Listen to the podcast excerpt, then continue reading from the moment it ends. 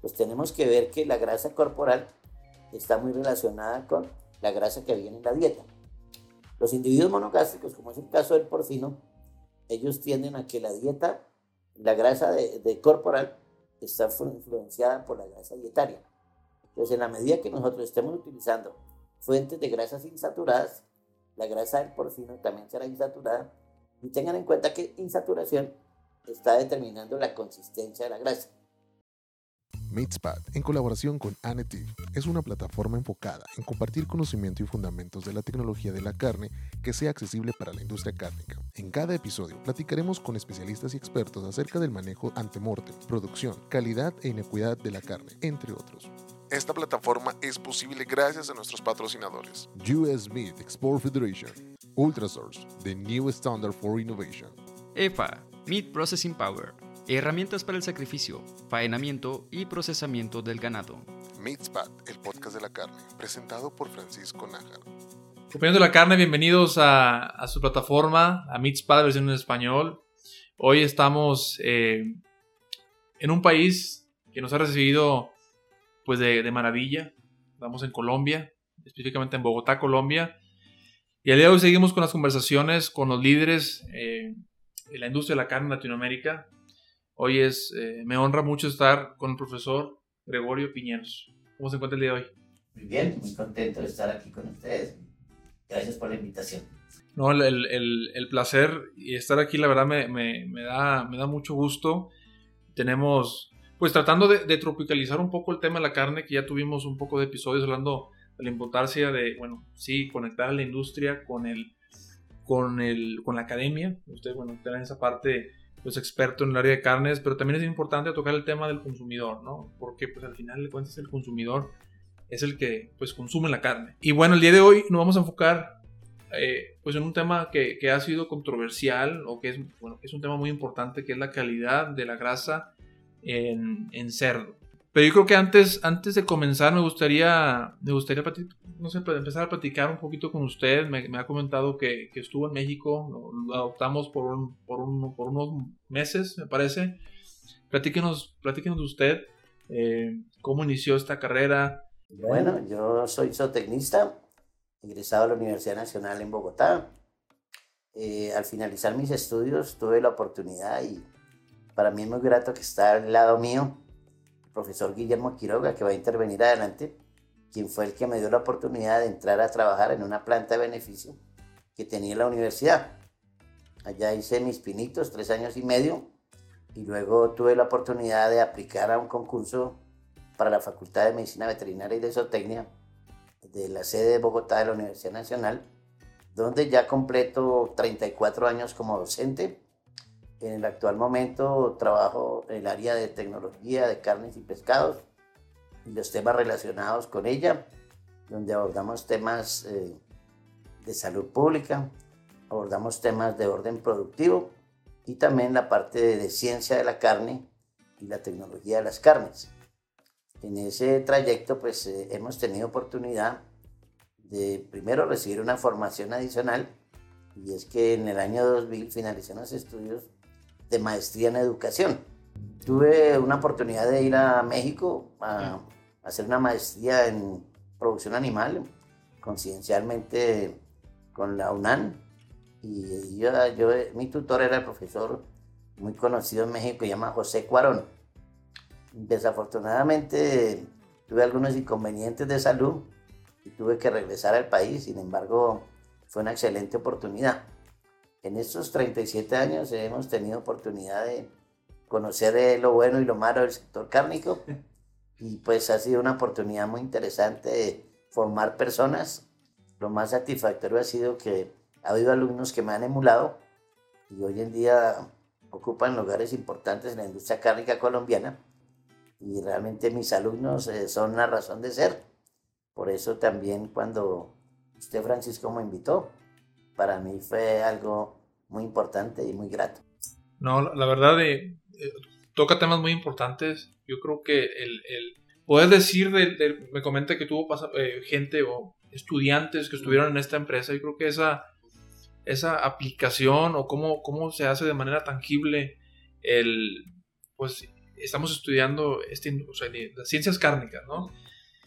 Entonces a mí, me da mucho, mucha alegría el, el, el, hecho de ver que pues jóvenes, de hecho por el tema de la pandemia, ¿no? Eh, platicaba con estudiantes de la Facultad de Agronomía, de donde yo me egresé en, en, en, la Universidad Autónoma de Nuevo León, donde pues por el hecho de la pandemia pues ha habido mucha, pues un distanciamiento entre lo que es práctico, o sea, en, las, lo que es las prácticas, las visitas a, plantas de carne, pues esa experiencia creo que es muy importante y que a lo mejor, pues debido a, a esta actual pandemia, pues no sé si se ha perdido o se ha a lo mejor...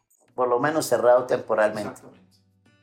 Adicionalmente, Francisco, pues tenemos que cada día los temas de seguridad ocupacional e industrial también limitan el ingreso de las personas y además la implementación de sistemas como las buenas prácticas de manufactura y sistema de análisis de peligros y puntos de control también va a limitar el ingreso de personas básicamente por disposiciones de tipo higiénico sanitario. Bueno, no, pues eh, yo creo que estamos a, punto de entrar un poco en materia.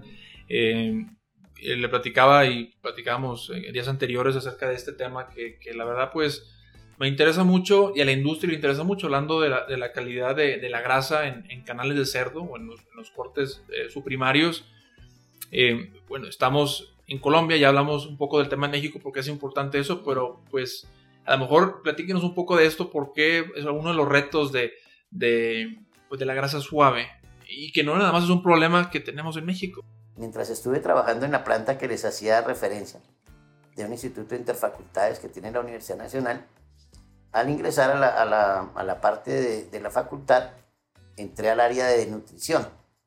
Y por eso la, el tema que usted me propone es de gran interés porque realmente tiene que ver con la nutrición de los animales. Y de paso, pues es el comentario que no podemos desligar los dos sectores. Cada uno tiene repercusiones sobre el otro. Lo que se hace en la producción tendrá que ver, tiene repercusiones de orden cuantitativo y cualitativo en el producto.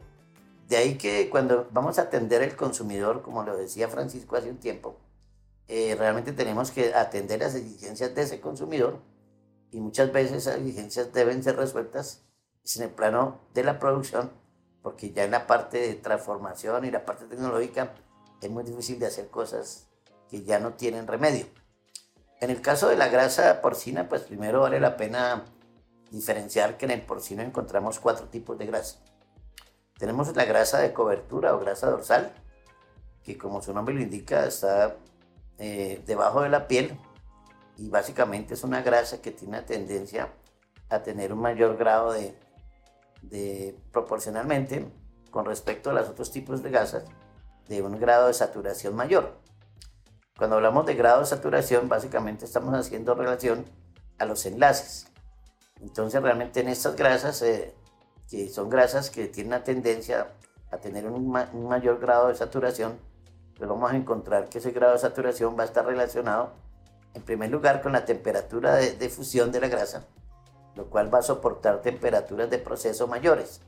Y son tipos de grasas que normalmente van a la formulación de productos donde eh, interesa que la grasa permanezca estable y se relacione su, su, cobertura con las proteínas para tener una buena emulsificación. Estas grasas pues entonces eh, son realmente de pronto en las que la industria requiere y son precisamente las grasas que la demanda del comprador, tanto institucional como personal, está buscando que esa grasa no sea blanda, que sea una grasa consistente. tenemos un segundo tipo de grasa que llamamos grasa intermuscular, que es una grasa que se deposita entre los diferentes paquetes musculares. De paso, quería comentarles, la grasa tiene una relación directa con tejido conectivo. O sea, primero, donde hay tejido conectivo, allá es donde se lleva a cabo los procesos de, formación de, del adipocito y por ende de la grasa. Entonces en estas áreas eh, generalmente son delimitadas por una capa llamada fascia, ya donde se acumula esa grasa intermuscular. Tenemos una grasa que recubre las vísceras, esa grasa relativamente tiende a ser insaturada. Es una grasa que utiliza el animal de una manera prioritaria cuando hay requerimientos energéticos, entonces se mueve mucho y debido a eso tiene tiende a ser más insaturada. Esa grasa pues es una grasa que realmente para usos tecnológicos, acá en Colombia la usamos para un producto típico, se llama morcilla. Y la última grasa que tenemos es la grasa intramuscular, se le conoce como veteado, también se llama marmoreo o marmoreo. Esta grasa, pues relativamente en, la grasa porcina, ocupa un porcentaje muy bajo, pero es una grasa determinante de la calidad de la carne.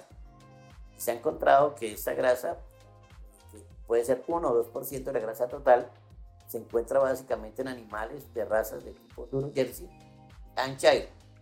Eso significa que las razas modernas, que son razas de orden blanco, como el Pretán, el Landras, el Yorkshire, no tienen eh, esta grasa. Y está claramente comprobado que la calidad palatable de la carne de cerdo es mucho mayor en, en las razas duro. Pero, eh, digamos, esto va un poquito en contravía de lo que pide el consumidor. O sea, habrá consumidores que querrán ver el producto por su calidad, desde el punto de vista palatable, pero también hay consumidores que lo ven bajo la visión dietética nutricional. Entonces, el marmoreo no es de mucho interés. Entonces, eh, si hiciéramos una representación porcentual de los cuatro tipos de grasa, pues realmente la grasa que está en mayor proporción es eh, la grasa dorsal, que puede ser entre un 70 y un 75%. Tendríamos alrededor de un 15% de grasa intermuscular, un 10%, nos pusimos porcentajes totales, de grasa visceral, como les digo, entre 1 a 2% de grasa eh, de tipo marmoreo. Entonces, eh, en el caso de la grasa, pues eh, hay que entender que su deposición está muy relacionada con la parte nutricional del animal. Básicamente la grasa siempre es un tejido de reserva y el animal lo, lo, lo, acumula cuando se han llenado los otros requerimientos. Los porcinos son individuos que se llaman homeotermos, se llaman animales de sangre caliente. Entonces la primera utilización de los componentes de la dieta irán lo que llamamos metabolismo basal, donde se tiene en cuenta aspectos como el funcionamiento de sistemas y el control de la temperatura corporal. Luego aparece un requerimiento que va hacia el hueso, luego aparece el requerimiento muscular y el último tejido que se deposita en la grasa. Es más, en la casa de la porcicultura, eh, uno de los elementos importantes es tratar de reducir al máximo la grasa. En el cerdo que cuando yo estudié, ya hace bastantes años, esperaba uno tener en una canal, no sé si entiendan el concepto de canal. Yo digo, eh, hemos platicado un poco de, bueno, no, sí hemos hablado de, canal, y media canal, carcasa. La canal o carcasa, pues entonces tenemos que, se esperaba una, una canal con 20% de hueso, 40% de grasa y 40% de músculo. Hoy nos hemos ido hacia unas líneas genéticas, porque ya no hablamos de razas, sabes que ya el de raza ha pasado a un plano secundario y ya se cruzan razas, en las cuales llamamos líneas. Entonces en esas líneas ya uno está esperando que el contenido de magro se vaya hacia el 60% y el de grasa solo a 20%. Eso pues lleva con eso que van a aparecer algunas necesidades específicas porque ese tipo de grasa ya va a ser más, más importante a la hora de determinación de calidad. Entonces, lo primero es eso, que entender que la grasa siempre es un tejido de reserva. También cuando hay un desbalance de la dieta, el animal empieza a, acumular más grasa. Acá en Colombia era una práctica, ya está prohibida, pero sin embargo funciona clandestinamente, que es utilizar eh, los residuos de alimentos de los restaurantes, que la llamamos acá la basa. Pues cuando tú haces una dieta donde está la lavaza, pues eso es una mezcla que lo que tiene son elementos energéticos entonces ahí no hay una adecuada relación eh, energía-proteína, entonces los animales tienden a engrasar. También tenemos eh, otra cosa, que hay condiciones genéticas. Hay razas que tienden a un mayor engrasamiento. Influye también la condición sexual, porque a nivel hormonal, los estrógenos, que son las hormonas características del género femenino, tienden a depositar más grasa. Entonces estas son variables que de hay que tener en cuenta. Y generalmente la grasa también se va acumulando a través del tiempo. Entonces ese es otro factor que tenemos que tener en cuenta, que el contenido de grasa pues está influenciado por, por algunas variables. Ya entrando más a la pregunta que tú me, o la inquietud que tú formulas, pues tenemos que ver que la grasa corporal está muy relacionada con la grasa que viene en la dieta. Los individuos monogástricos, como es el caso del porcino, ellos tienden a que la dieta, la grasa de, corporal, está influenciada por la grasa dietaria. Entonces, en la medida que nosotros estemos utilizando fuentes de grasas insaturadas, la grasa del porcino también será insaturada. Y tengan en cuenta que insaturación está determinando la consistencia de la grasa. En el caso de los rumiantes ocurre una situación algo diferencial. El rumiante puede consumir grasas insaturadas, pero esas grasas al llegar a un compartimento rumen retículo, allá hay unas condiciones reductoras y esas grasas se hidrogenan. Es decir, llenamos los dobles enlaces. Entonces por eso las grasas de los rumiantes tienden a ser más saturadas y más estables con respecto a los... En el caso de los porcinos, pues existen algunas fuentes que promueven esas grasas insaturadas y ese caso, por ejemplo, el uso de tortas. Llamamos tortas al producto de, tratamiento térmico de las plantas oleaginosas. Y en esos quedan algunos residuos grasos porque nunca hay un 300%. Entonces, cuando estamos suministrando tortas de oleaginosas, estas son más ricas en ácidos grasos insaturados y tienden a darnos grasas relativamente más blandas.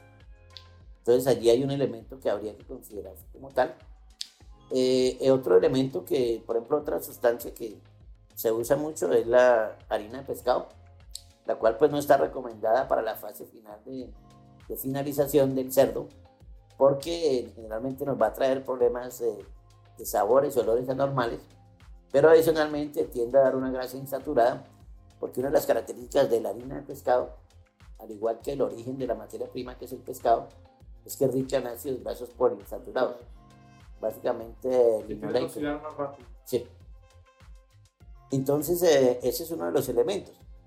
También tenemos que algunos eh, elementos que se usan en la parte como promotor de crecimiento y tratamiento terapéutico, como el caso del cobre, cuando hay altos niveles, hablamos de más o menos 200 partes por millón, que es miligramos por kilo en, la formulación, porque esto es eh, medicamentos y promotores se usan diluidos en el alimento, nos ayuda a promover la, la composición de ácidos grasos insaturados.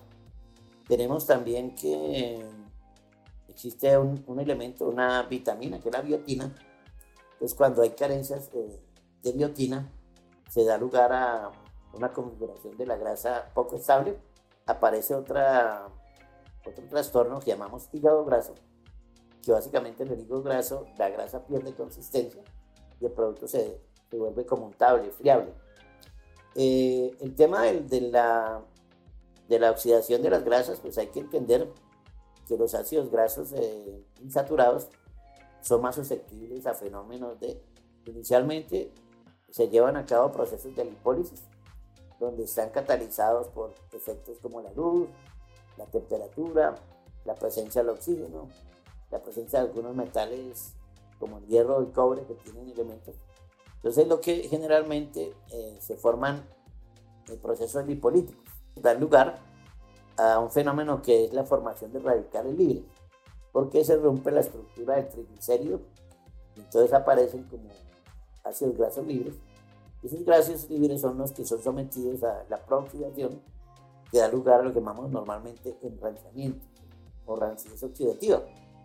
Esa ranciedad oxidativa pues es básicamente un rechazo para, por parte del consumidor. Los alimentos rancios tienen algunas características que lo hacen poco atractivo al consumo.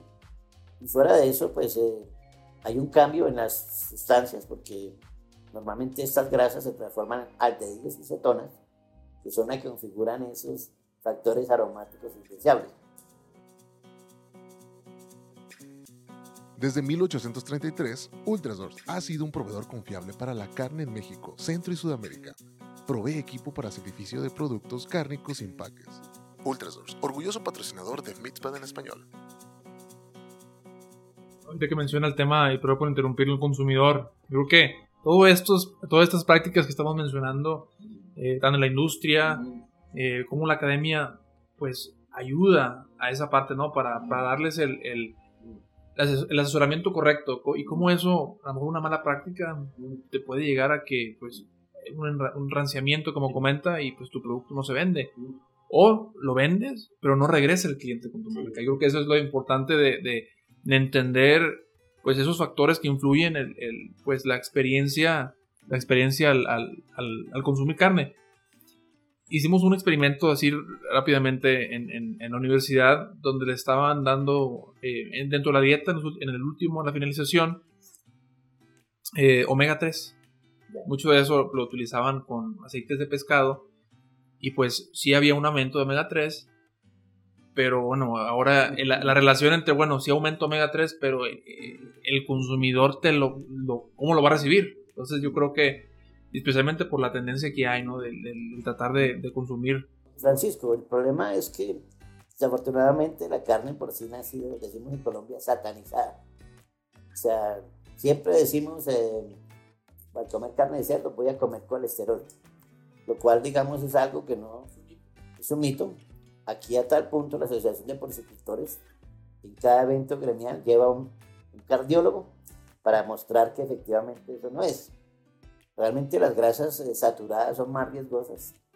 Eh, fuera de eso, la carne de cerdo tiene una ventaja, y es que ella reduce los niveles de colesterol, y hablo concretamente del colesterol malo, es el que llamamos LDL, que es el colesterol ligado a las lipoproteínas de baja densidad, pero lleva conexo un aumento en el colesterol bueno, que es el HDL. digamos, ese es un beneficio, pero normalmente la gente sataniza y para mí, por ejemplo, otras grasas, y pues, yo no acostumbro ni escuchar ni, ni enunciar cosas de defiende una carne atacando a otra, pero hay otras carnes que pueden tener un mayor problema. El otro tema con la porcicultura es que la gente tiene la idea todavía del cerdo de hace 50 años y no han visto que la parte, digamos, genética y la parte de alimentación ha cambiado sustancialmente.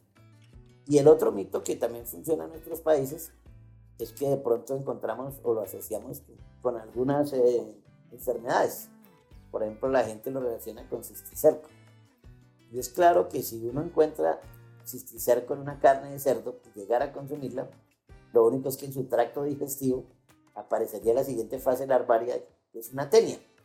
El problema del cisticerco es cuando tú vives con cerdos, cuando utilizan eh, porquinaza para alimentar, ahí es donde está el riesgo, que en este caso si el cerco no, no le llega al cerdo, sino me llegue a mí. Eso es parte de los mitos y el mito más marcado es el de la grasa.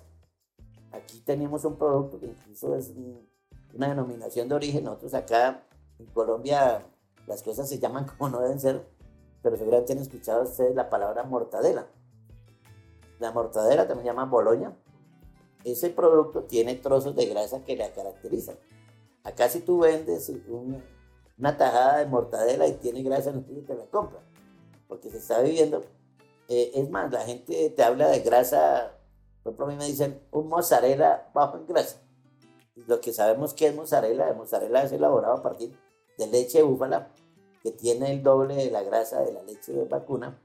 Entonces siempre hay esos mitos. Yo normalmente en eventos o con charlas informales quiero romper todos los esquemas, porque estamos eh, otra parte muy importante, Francisco, es que incluso técnicamente se está tratando de utilizar eh, una sustancia antioxidante, que es la vitamina E, se formula dentro de la alimentación tratando de prevenir esto. Pero realmente el efecto no puede ser tan sustancial. Otra parte que me parece importante, Francisco, es que se recomiende que las grasas nunca se deben salar. En algunos casos, para darle factores de digamos, de conservación aparentemente, las materias primas se salen. Todos sabemos que la sal tiene un efecto pero como les comentaba, dentro de la sal hay impurezas. Entonces uno una sal, una carne salada, prooxidante. Entonces e-, ese es un tema que eh, realmente en Colombia, pues Francisco, hay que ser honestos, nuestro desarrollo cárnico no es tan grande digamos, si lo comparamos con otros países. Si nosotros hacemos una comparación de los sectores alimenticios, el que está más atrasado siempre es el de carnes. Hay otros sectores de la leche. Entonces realmente todavía no hay Sin embargo, pues ya tenemos que en Colombia está llegando producto de otras partes. Entonces, cuando yo digo, mire, este cerdo bien importado tiene, y volvemos a lo que tú decías, el cliente es el que tiene la razón. Entonces tendremos que cambiar, así no sea... Eh, es muy importante también hacerles mención, Francisco. Bogotá ha cambiado sustancialmente en las reuniones de manejo de la carne de cerdo, y lo cual se ha visto reflejado en los incrementos del consumo. Durante hasta hace 10 años, el consumo per cápita era de 3 kilos y medio. Hoy en día lo tenemos alrededor de 11 kilos. Y ha sido una cuestión interesante porque el logro se ha hecho a través de gastronomía.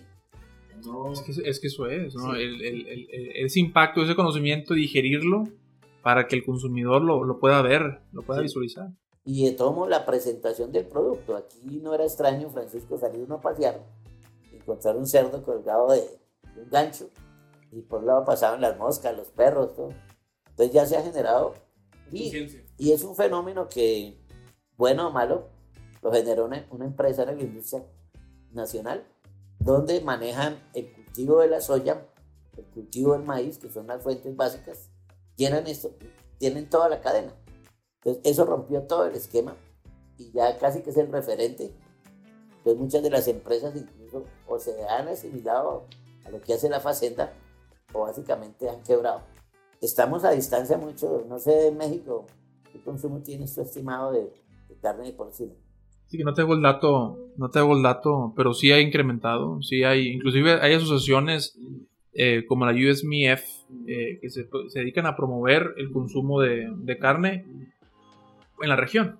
De hecho, eh, uno de los viajes a Sudamérica vamos a estar con, nuestros amigos de, Perú, vamos a estar ahí en Lima, platicando con importadores o con gente que está procesando carne, tratando de eso, ¿no? De, o sea, ¿qué necesitan de la manera, desde el punto de vista técnico, para, pues, para procesar más. Eh, dentro de mi, dentro de mi eh, los viajes que llevo en Colombia, pues veo que gente, por ejemplo, una, cosa muy sencilla que es la inyección, a lo mejor en cerdo, mucho del cerdo de Estados Unidos pues, se inyecta el 6, el 7%. Eh, y la calidad sigue siendo buena. siempre y cuando informes 7, 8%, y se comercializa bien. No, no hay, o sea, no hay desinformación de a lo mejor inyectar el 30, 40, 50% y no informarlo, ¿no? Hay, hay, una diferencia enorme de eso, pero que a lo mejor concientizando de que, bueno, no hay que satanizar tampoco la inyección. Aquí en Colombia arrancó con el pollo, aquí lo llamamos marinado, y ya va a entrar a otros sectores. Realmente el tema, tampoco tenemos algo regulatorio que nos eh, el tema de la integración al cual me refería ahora, logró sobre todo abaratar el precio de la carne. En Colombia históricamente lo que más se consumía era carne de res, incluso no tenía apellido. Sea, no decía voy a comer carne y ya sabía. Eh, hoy en día eh, hay ocasiones donde la carne de cerdo es más barata que la... Entonces eso es otro factor que el, consumidor evalúa. Si la materia Aquí, por ejemplo, la carne más consumida es el pollo Estamos hablando de 42 kilos per, cápita año. En res hablamos de 14, 15 kilos, en cerdo hablamos de 11. Con otras ventajas comparativas es que el consumo de carne de cerdo está eh, microlocalizado. Tenemos lo que llama Antioquia, que es una de las departamento donde está la segunda ciudad capital, que es Medellín, de todo lo que es el eje cafetero. Allá tradicionalmente ha habido consumo de carne de cerdo entonces ya se ha extendido a, otras partes del país. Entonces en la medida que aparece esas necesidades también empiezan los requerimientos cualitativos. Entonces muy seguramente el tema que, que tú me traes aquí a abordar en algún momento será importante. Vamos a tomar este episodio como referencia en 3-5 años para, para, llevarlo en cuenta, ¿no? Porque sí va a ser un tema importante eh, que se tiene que, si no conoces el, el problema, pues es difícil que lo puedas, que lo puedas solucionar, ¿no? Hay otro tema, espérate que te interrumpa, que aquí todavía falta tocarlo y me inquieta mucho, es eh, las carnes PSE y las carnes DFD, que también aquí pasa muy desapercibido porque, digamos, no tenemos un consumidor exigente, no hay, digamos, como una regulación este, del Estado entonces todo va pasando, pero ya uno empieza a ver que son cosas que también hay que prestarles mucha atención, porque básicamente son cosas de manejo y de manejo previo al sacrificio. Y de pronto se está perdiendo lo que has hecho en una granja. Entonces con las grasas puede ocurrir algo similar. Eh, ya para aclarar un poco, soy consumidor de carne de cerdo, o sea, si a mí me, me ponen a escoger es mi primera selección. Y yo encuentro en la carne de cerdo una cosa muy importante y es que es relativamente muy uniforme, porque todos los ciclos son estandarizados. En cambio, tú tienes carne vacuna y puede ser más dura, más manquita, hay muchos factores. Muchísimas gracias por su tiempo. Eh, yo creo que tenemos para mucho más de seguir platicando. Definitivamente me gustaría estar de regreso, hacer más, más cosas, más temas. Podemos hablar, podemos hablar tocamos el tema del PCE, DFDE, que puede ser un capítulo entero. Pero, pero muchísimas gracias por el, por el tiempo de recibirnos. Ahorita en Monserrate y, y estamos. No, gracias Francisco. Para mí, como se darán cuenta, es algo que me gusta. Y pues Dios me dio una ventaja y es que me sé comunicar. Y estoy en el mundo que me gusta. Gracias a ustedes.